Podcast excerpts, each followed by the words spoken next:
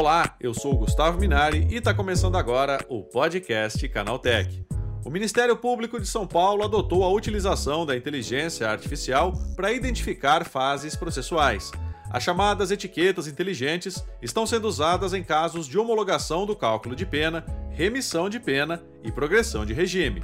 Para explicar para a gente como esse sistema funciona, eu recebo hoje aqui no podcast Canaltech o Maurício Seige, que é especialista em inteligência artificial da Softplan. Então vem comigo que o podcast Canaltech de hoje está começando agora.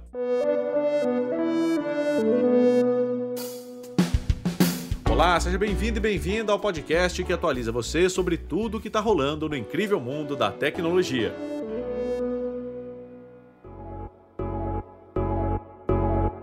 Ministério Público de São Paulo já aplicou as etiquetas inteligentes em mais de 3 mil processos somente nos primeiros oito meses desse ano.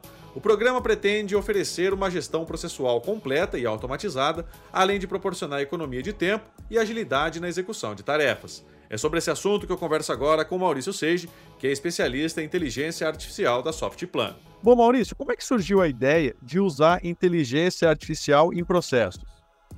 É, aconteceu o seguinte, Gustavo, a gente estava conversando com uma promotora, inclusive a doutora Luciana Toledo, lá do Ministério Público do Amazonas, e ela falou, olha, aqui na minha promotoria a gente perde bastante tempo classificando os processos, eles chegam e a gente tem que saber por que, que esse processo chegou, o que, que tem para fazer nele. Então ela tinha uma equipe responsável por isso. E aí, conversando com ela, eu percebi, poxa, usando alguma, algumas técnicas de aprendizagem de máquina, né, classificação de textos e tal, a gente consegue fazer isso de forma automática. Então foi assim que surgiu a ideia de tentar automatizar um trabalho que já era feito manualmente. E Maurício, né, como é que essa tecnologia funciona na prática? Na prática, ela funciona realmente seguindo uma forma de pensar mais ou menos como um ser humano. Então, o que, que um ser humano faz? Ele olha para um processo que acabou de chegar na promotoria, isso serviria para um escritório de advocacia, para uma, uma, vara de justiça, para qualquer órgão de justiça, né? Então, chegou aquele processo, o que, que o ser humano faz? Ele olha os documentos que já estavam no processo antes para descobrir o que, o que, que tem que ser feito agora. Por exemplo, Chegou um processo em que o juiz, lá num despacho, está intimando você, Gustavo, que é advogado, para ir para uma audiência. Então, como é que eu sei isso? Eu vou olhar vários documentos, um deles é o despacho, e vou ver lá, vou ler e vou dizer: olha, esse aqui é um documento que está intimando o Gustavo para uma audiência. A gente faz a mesma coisa, só que a gente tem uma porção de inteligênciazinhas artificiais, um monte de APIs, e cada API olha o processo buscando alguma coisa. Por exemplo, eu tenho uma, uma API, uma inteligência artificial específica para classificar textos de despachos de juiz para verificar se ele está intimando para audiência, e assim por diante. E Maurício, isso funciona de que forma? Assim, são etiquetas, né? Vocês vão etiquetando os processos, né? Para que as pessoas entendam como que a inteligência artificial é aplicada nesse procedimento. Perfeito, né? Como é que, digamos que a inteligência artificial descobriu que agora é a hora de você responder uma intimação para uma audiência. Como é que ela comunica isso para o usuário final? Na forma de etiquetas, como se fossem post-its. Para quem já está acostumado a usar o Gira ou o Trello, vai perceber que cada atividade que você coloca lá é um card, é um cartãozinho com um monte de informações. No nosso sistema, da mesma forma, né? no sistema SAGE, cada processo que chega, ele é um cartãozinho com o número do processo, quais são as pessoas que estão participando, qual é a data que o processo chegou, por exemplo. E tem nesse cartãozinho, tem uma série de etiquetas, como se fossem post-its coloridos. E é, as pessoas podem colocar isso de forma manual. Então a pessoa pode ir lá ler o processo e falar, olha, esse aqui é um processo que chegou para as alegações finais do advogado, por exemplo. E da mesma forma, a inteligência artificial pode ir lá olhar o processo e colocar um cartãozinho de forma automática, um cartãozinho colorido, uma etiqueta inteligente dizendo: esse aqui é um processo que chegou para as alegações finais. E Maurício, é, esse tipo de sistema ele pode ser usado em, em quais tipos de processos, né? Para qualquer processo ele funciona, como é que é? Ele funciona para qualquer processo, só que a gente não consegue. A, quando a gente fala de o motivo pelo qual o processo chegou na, na, na, no órgão público, né, ou no órgão de justiça, e o termo técnico para isso é fase processual, ou seja, qual a fase processual em que esse processo está. E existem muitas fases processuais, não chegam a ser infinitas, mas são centenas de fases processuais. E nem todas a nossa inteligência artificial é capaz de identificar ainda. Ela é capaz de identificar algumas dezenas. A gente, claro, priorizou as mais importantes, as mais frequentes, como por exemplo, é muito comum um advogado ser intimado por uma audiência, então a gente priorizou isso. Uh, mas tem algumas fases processuais que a gente ainda não é capaz de identificar. Mas a gente vai criando, né? Aos pouquinhos a gente vai criando novas inteligências artificiais e com o tempo a gente deve ser capaz de abranger é, todas as fases processuais existentes. Agora, Maurício, né, quais são as vantagens de utilizar um sistema que tem inteligência artificial por trás?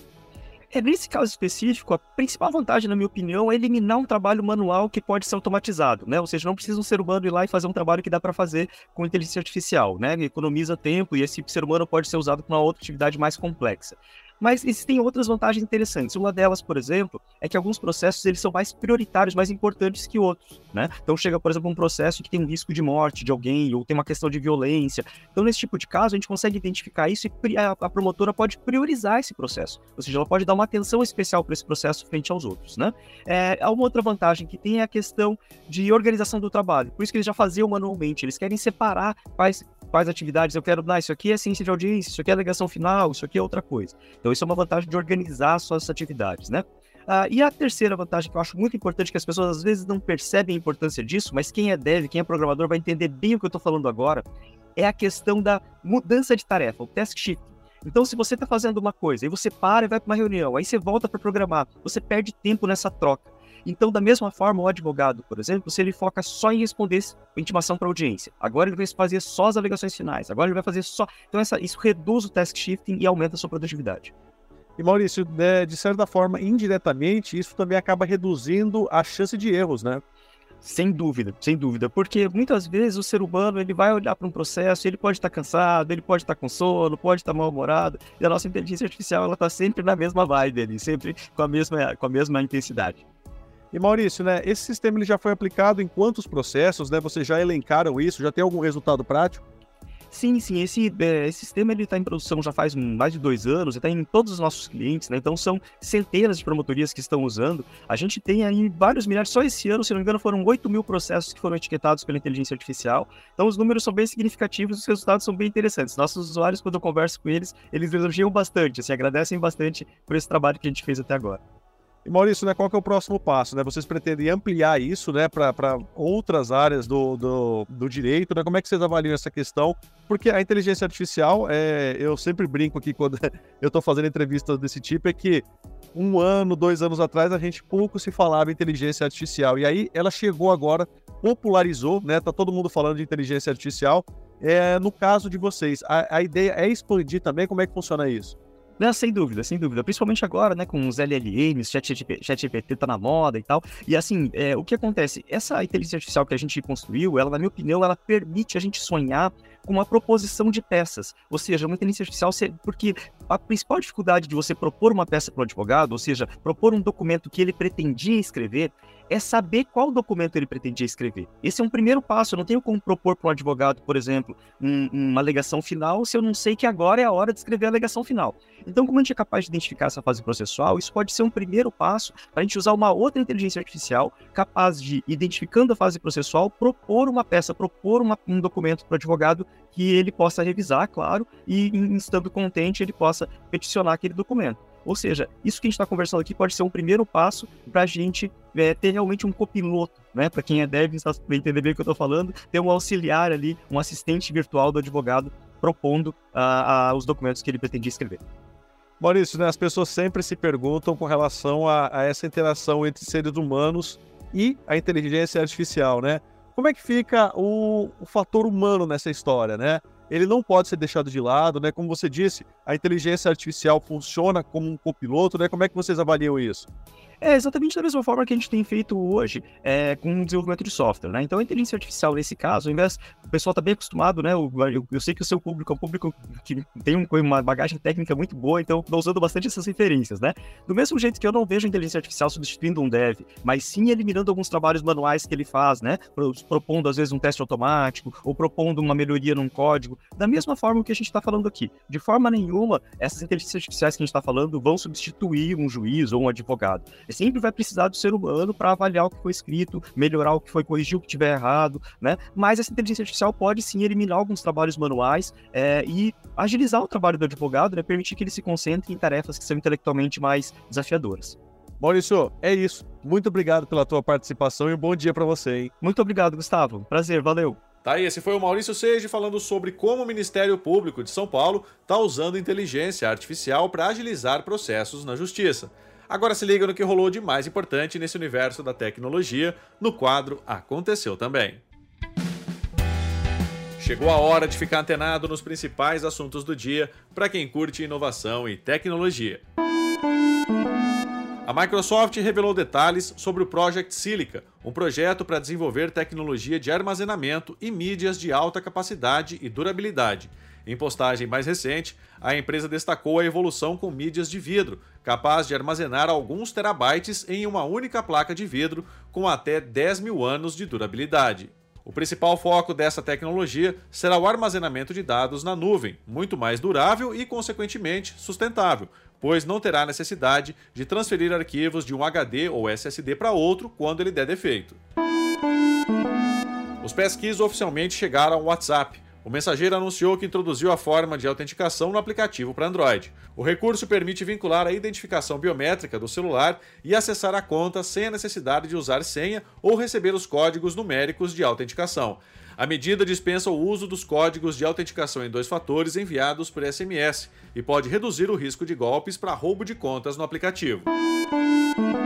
Daqui a alguns anos, os celulares poderão ter telas que se consertam sozinhas contra riscos. A novidade foi indicada pela agência de análises CCS Insight, que apontou possíveis lançamentos por volta do ano de 2028. Espera-se que a tecnologia funcione por meio de um nano-revestimento na superfície da tela. Esse material poderia reagir com o próprio ar, criando um novo composto que preenchesse os riscos e outras imperfeições menores. A Twitch é mais uma plataforma que incluiu suporte a stories no aplicativo para celulares. O recurso está disponível na aba Seguindo e pode ser criado por canais parceiros que realizaram ao menos uma transmissão ao vivo pelos últimos 30 dias. Ao contrário de outras redes, os stories na plataforma de streaming duram até 48 horas. É possível criar uma composição com a câmera, usar arquivos da galeria, criar um quadro em branco ou importar clipes de transmissões recentes. O chefe da Comissão de Valores Mobiliários dos Estados Unidos considera que a inteligência artificial pode ocasionar um grande colapso financeiro durante a próxima década. Em entrevista ao Financial Times, ele reforçou a necessidade de regulamentação das inteligências artificiais e apontou uma crise quase inevitável caso isso não aconteça. Durante a conversa, o comissário-chefe da instituição ressaltou as dificuldades para controlar a IA e afirmou que esse é um desafio que envolve muitas organizações. Tá, e com essas notícias, o nosso podcast Canaltech de hoje vai chegando ao fim.